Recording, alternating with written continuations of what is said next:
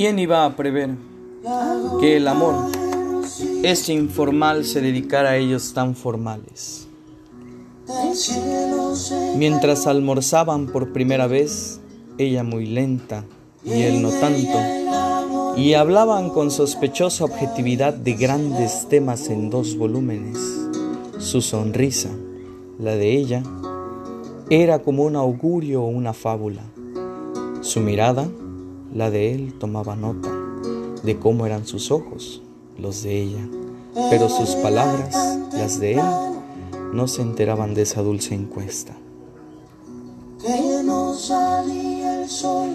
Como siempre, o como casi siempre, la política condujo a la cultura.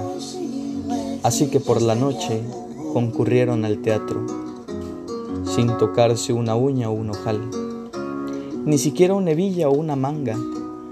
Y como a la salida hacía bastante frío y ella no tenía medias, solo sandalias por las que asomaban unos dedos muy blancos e indefensos, fue preciso meterse en un boliche.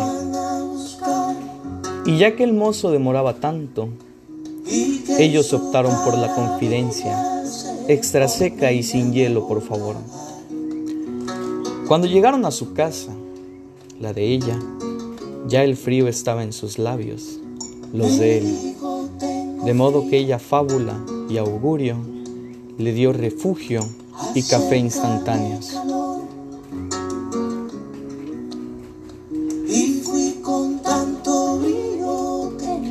Una hora apenas de biografía y nostalgias, hasta que al fin sobrevino un silencio. Como se sabe en estos casos, es bravo decir algo que realmente no sobre.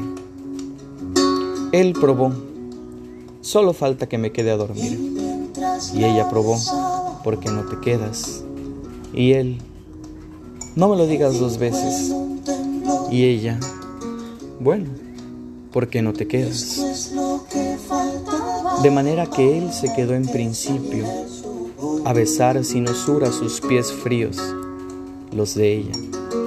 Después, ella besó sus labios, los de él, que a esa altura ya no estaban tan fríos, y sucesivamente así, mientras los grandes temas dormían el sueño que ellos no durmieron.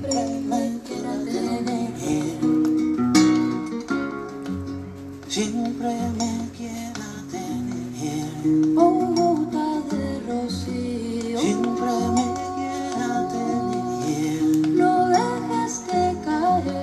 Siempre